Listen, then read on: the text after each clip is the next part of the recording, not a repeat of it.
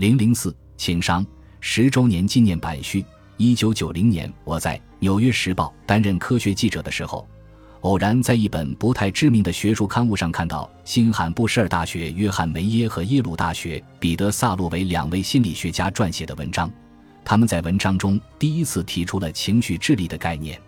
当时人们一致认为，智商超群是卓越人生的衡量标准。不过，对于智商是天生的还是后天习得的，仍然存在争议。情绪智力的出现，促使人们重新思考什么是人生成功的要素。受此启发，我在一九九五年写作了《情商》。与梅耶和萨洛维一样，在情绪智力的概念之下，我综合了大量科学成果，把各个原本独立的科学分支统一起来，不仅探讨了相关科学理论。还介绍了其他一些激动人心的科学进展，比如研究人脑情绪调节问题的新学科——情感神经科学的初步成果。记得十年前《情商》出版之前，我曾有过这样的想象：如果有一天我无意中听到两个陌生人闲聊时说起情商，而且都明白它的含义，那么我就算是把情商成功普及到我们的文化中去了。当时我的想象力真是有限啊！情绪智力通称为情商，现在几乎无处不在，甚至出现在最令人意想不到的地方，比如卡通漫画《呆伯特》和《比比这个针头》，以及《纽约客》杂志罗兹查斯特的专栏漫画。我还见过号称能够提高儿童情商的玩具，征婚广告有时也以情商为卖点吸引求偶者。我甚至在一家酒店的房间里看到过一瓶洗发水。瓶身印着关于情商的妙语金句，情商的概念已经传播到世界上每一个角落。有人告诉我，情商已经成为德语、葡萄牙语、汉语、韩语和马来语等不同语言中的一个词语。即便如此，我认为用“情志”作为情绪智力的简称，比用“情商”更为准确。我常常收到世界各地不同职业人士的咨询邮件。比如保加利亚的博士研究生、波兰的老师、印度尼西亚的大学生、南非的咨询顾问、阿曼的管理学专家、中国上海的企业高管等。印度商学院的学生阅读情商与领导力方面的资料。阿根廷一位首席执行官向别人推荐我后来写的情商与领导力方面的著作。来自基督教、犹太教、伊斯兰教、印度教以及佛教的宗教学者也写信告诉我。情商的概念与他们的信仰观有很多共鸣之处。最让我高兴的是，情商受到教育者的欢迎，他们发起了社交与情绪学习项目。一九九五年，我写作《情商》的时候，面向儿童的情商项目屈指可数。十年后的今天，社交与情绪学习项目已经覆盖了全世界几万所学校。目前，美国很多地区把社交与情绪学习列为学校的必修课程，规定学生必须掌握这种不可或缺的生活技能。学生的情商竞争力必须像数学和语文那样达到一定的水平。比如，伊利诺伊州制定了详细而全面的社交与情绪学习能力标准，覆盖从幼儿园到高中的各个年级。小学低年级学生要学会识别和准确表述自身情绪，并了解情绪如何引发行为。小学高年级开设同理心课程，要求儿童根据非言语线索识别他人的感受。初中阶段，学生应当学会分析哪些东西会造成压力，哪些东西能激发出最佳表现。高中的社交与情绪学习技能包括通过有效的倾听和交谈解决冲突。防止冲突升级，并协商出双赢的解决办法。从世界范围来看，新加坡很早就开展了社交与情绪学习项目，马来西亚、中国香港、日本和韩国的一些学校也是如此。在欧洲，英国走在前列，另外十几个国家的学校也引进了情商教育。澳大利亚、新西兰以及拉美、非洲的一些国家紧随其后。二零零二年，联合国教科文组织向全球一百四十个国家的教育部发布了实施社交与情绪学习的十大基本原则，开始在全球范围推广社交与情绪学习。在一些国家和地区，社交与情绪学习已经成为一把无所不包的保护伞，囊括了性格教育、预防暴力、预防毒品、反校园暴力及加强学校纪律等项目内容。社交与情绪学习的目的，不仅是在学生中消除这些问题，还要净化校园环境，最终提高学生的学习成绩。一九九五年，我提出初步证据，证明社交与情绪学习对于提高儿童学习能力、预防暴力等问题起到了积极的促进作用。现在，我的观点得到了更加科学的证明。通过帮助儿童增强自我意识和自信心，调节困扰情绪和冲动。培养同理心，不仅能改善儿童的行为，还可以明显提高学习成绩。这一结论是近期研究人员对一项大型社交与情绪学习项目进行全面评估、综合分析之后得出的。该项目涉及六百六十八人，从学前儿童到高中生都有。罗杰·魏斯伯格是这项大型研究的发起人，同时也是芝加哥伊利诺伊大学学术。社交与情绪学习协同作用机构的负责人，这家机构是向世界各地的学校推广社交与情绪学习项目的先驱。该研究发现，学生成就测验分数和平均学分绩点表明，社交与情绪学习项目对他们的学习成绩起到了很大的促进作用。在参与社交与情绪学习项目的学校，百分之五十的学生成绩得到提高。百分之三十八的学生平均学分绩点有所提高，社交与情绪学习项目还使校园环境变得更安全，学生不良行为平均减少百分之二十八，终止学业的学生平均减少百分之四十四，其他违纪行为平均减少百分之二十七。与此同时，学生出勤率有所提高，百分之六十三的学生明显表现出更积极的行为。在社会科学研究领域。对于旨在改变行为的项目来说，取得这些效果非常了不起。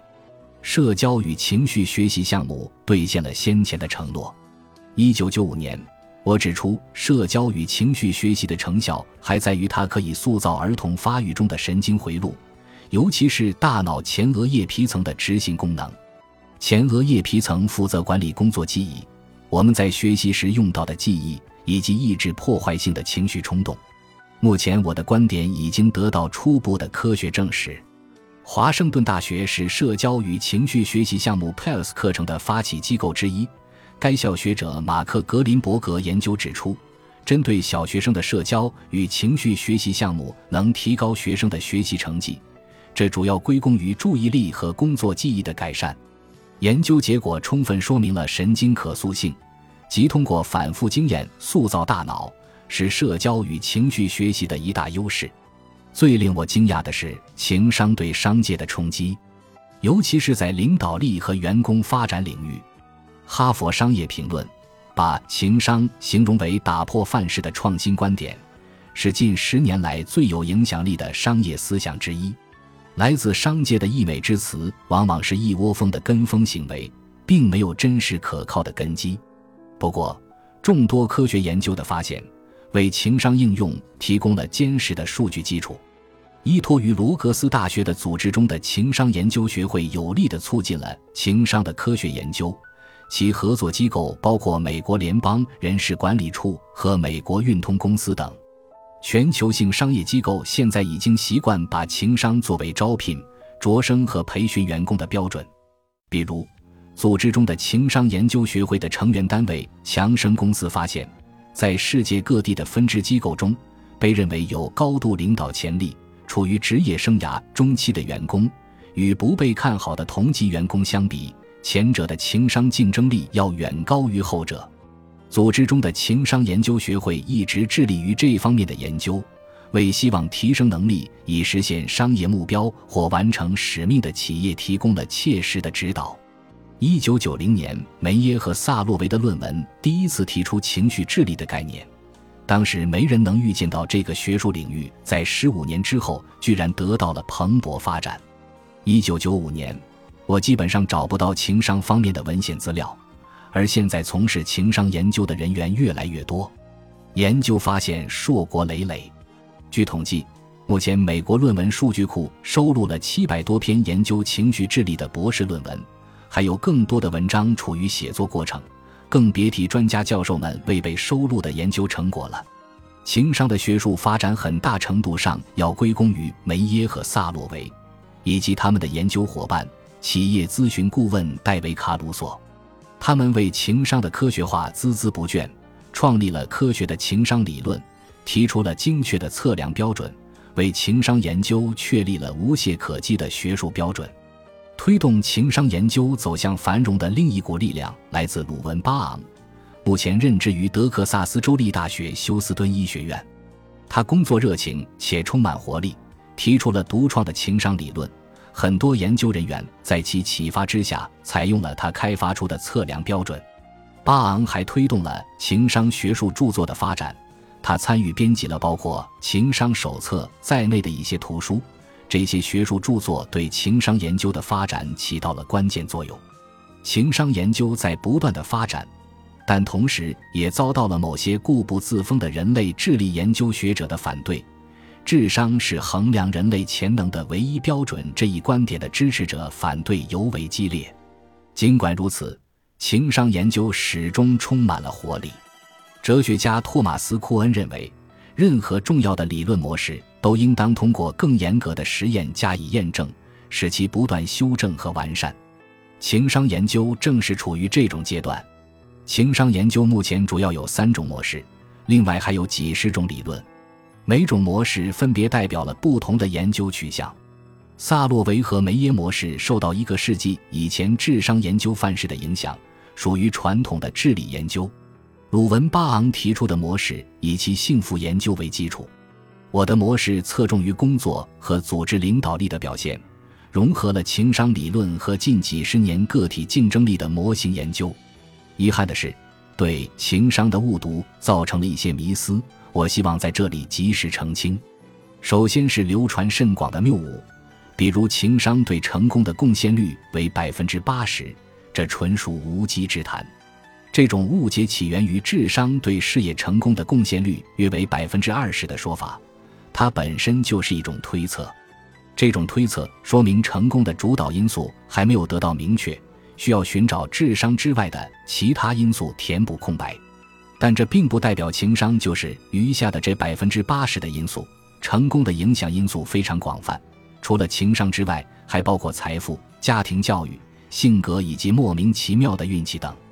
约翰·梅耶及其研究同时指出，对于不成熟的读者，所谓成功还有百分之八十的未知因素，意味着也许存在一个迄今为止被人忽略的变量。而它才是人生成功的真正主导因素。这种愿望是良好的，但一个世纪以来的心理学研究表明，没有哪一种变量具有如此之大的作用。第二个普遍误解是对情商副标题“为什么情商比智商更重要”的过度渲染。比如在学习领域，如果没有严格的条件限制，这种说法不能随便乱用。尤其极端的是。有人认为，在所有领域，情商比智商更重要。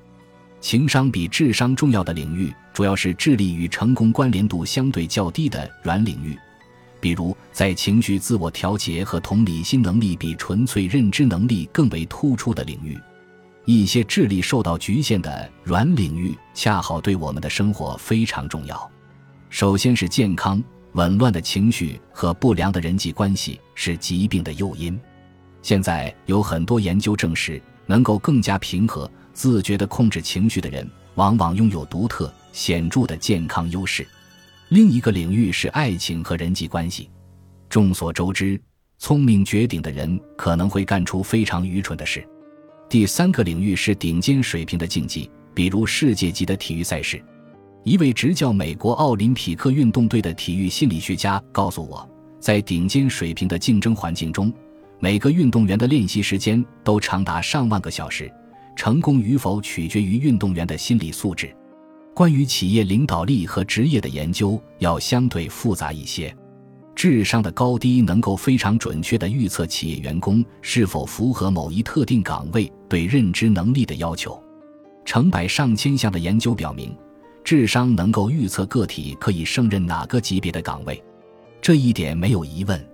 但对于一群智力符合职业要求的储备人才，智商无法预测谁会成为最优秀的领导者。部分原因在于地板效应，处于特定职业或大型组织顶级梯队的人才，均已通过了智力和专业技能的筛选。在这种高水平的团队，高智商成为入门的能力。员工需要达到一定的智力水平才能参与竞争。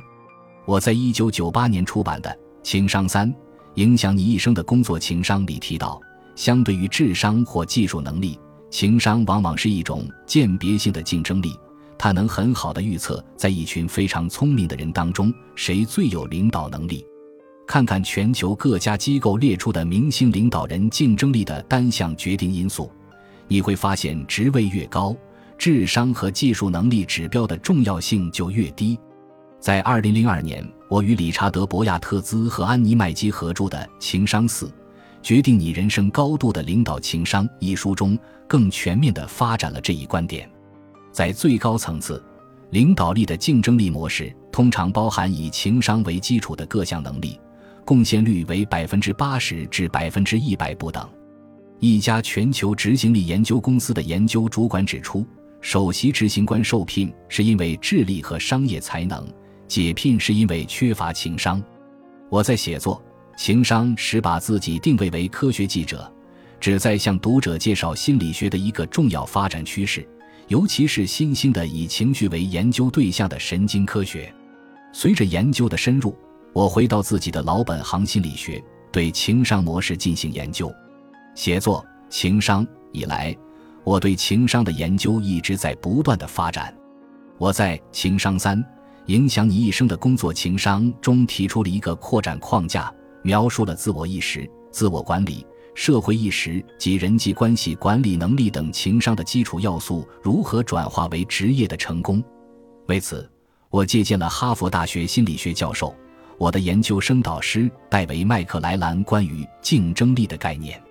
情绪智力决定了我们学习自控等基础能力的潜能，而情绪竞争力代表我们掌握的这种潜能在多大程度上转化为职业能力。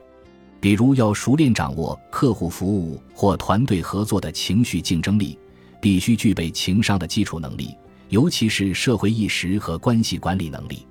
情绪竞争力是一种习得的能力，具有社会意识或关系管理的技能，并不代表个体掌握了熟练处理客户关系或解决危机所需要的额外知识，只说明个体具备了掌握情绪竞争力的潜能。基础的情绪智力对于特定竞争力或工作技能是必要但不充分的要素。认知模拟使学生具有出色的空间想象能力，但他可能从来没有学过几何，更别提做建筑师了。同样的道理，一个人可能具有很强的同理心，但处理客户关系很糟糕，原因在于他没有掌握客户服务的竞争力。一九九五年。我介绍过佛蒙特大学心理学家托马斯·阿肯巴克发起的一项研究，他从全美挑选了三千多名具有人口统计学代表性、年龄从七岁到十六岁的儿童，由他们的家长或老师对其情绪状况进行评估。研究数据显示，从二十世纪七十年代中期到八十年代中期的十多年间，美国儿童的情绪幸福指数呈现明显的下降趋势。这些儿童的困扰和问题更多、更严重，比如孤单、焦虑、不服管教和爱发牢骚等。一九九九年，研究人员对另外一组儿童进行评估，数据显示他们的情绪指数比二十世纪八十年代后期有了明显的改善。尽管如此，还是没有回升到七十年代中期的最高水平。没错，总体上父母仍然喜欢抱怨孩子，担心他们受到外界的不良影响。家长们的牢骚似乎比以前更多了，但儿童情绪指数的总体趋势是明显向上的。坦白地说，我对此感到不解。我曾经推测，当代儿童无形中成为经济和技术进步的受害者，他们情商低下，原因在于他们的父母比起前几代人工作的时间更长，人口流动性的增加切断了他们与大家庭的联系。而且他们的空闲时间过于刻板和有组织性。要知道，情绪智力传统上是通过日常生活得到传承的，比如和父母亲戚相处、自由随意的玩耍。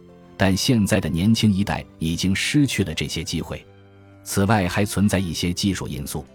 现在儿童独处时间之长，在人类历史上前所未有。他们要么上网，要么看电视，这等于为前所未有的大规模自然实验创造了机会。这些精通技术的儿童，长大后与他人相处时，会不会像与电脑相处那样自在？我对此很怀疑。儿童沉迷于虚拟世界，会削弱他们与人相处的能力。这就是我的论据。最近十年，经济和技术的发展趋势并没有发生变化，但是谢天谢地，孩子们反而有所进步。一直从事该项研究的托马斯·阿肯巴克推测。美国二十世纪九十年代的经济繁荣，同时提升了儿童与成人的情商。在这期间，美国就业率上升，犯罪率下降，意味着儿童受到了更好的教育。他认为，如果社会遭遇严重的经济衰退，儿童的情商将会退化。至于这样的情况是否会出现，只有时间才能证明。情商在广泛的领域中迅速成为重要的议题。对其进行任何预测都是很困难的事情。不过，我愿意对情商领域的未来提出几点希望。当前主要是特权阶层，比如企业高管及私立学校的学生，能够享受到提高情绪智力的收益。如果贫困社区的学校引进社交与情绪学习，当地的很多儿童也能从中受益。但我希望情商教育更加民主化，惠及边缘群体。比如贫困家庭以及监狱犯人，在情商方面向他们提供恰当的帮助，他们的生活会得到改善，所处的社会环境也会更加安全。我还希望情商研究的广度能够得到进一步拓展，从关注个体的能力转移到关注人际互动的效果，不管是一对一的交流，还是较大规模的互动。以新罕布什尔大学心理学家凡妮莎·杜鲁斯凯特为代表的团队情商建设研究，正是情商研究广度拓展的表现之一。我们在这一方面还可以大有作为。最后，我希望有一天情商得到普遍的理解，我们不需要特别提起它，因为它已经和我们的生活融为一体了。在这种情况下，社交与情绪学习成为所有学校的课程。同样。自我意识、控制破坏性情绪和同理心等情商特质成为职业约定俗成的要求，成为员工聘任和提升的标准之一，尤其是领导力的必备素质。